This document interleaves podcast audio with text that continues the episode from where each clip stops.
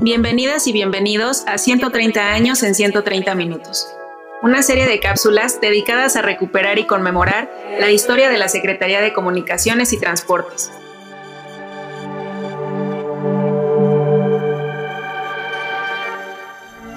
Hoy hablaremos sobre la descentralización del servicio postal mexicano y de su incorporación al mercado. En la década de los años 80 del siglo XX se inició la desconcentración administrativa del Servicio Postal Mexicano, inaugurando en el país tres gerencias postales regionales.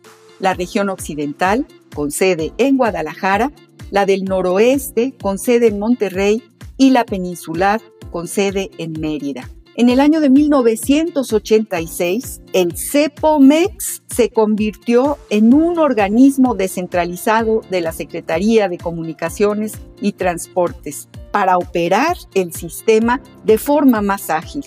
Al mismo tiempo, surgieron empresas privadas de paquetería y mensajería que competían con el CEPOMEX. En respuesta, fue creado MEXPOST, para recuperar el liderazgo a nivel nacional, mientras que en el área de envíos internacionales se estableció el servicio de correo expreso.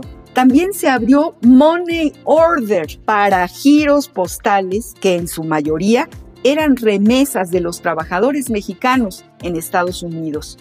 De esta forma, el servicio postal mexicano se esforzó para triunfar en el mercado.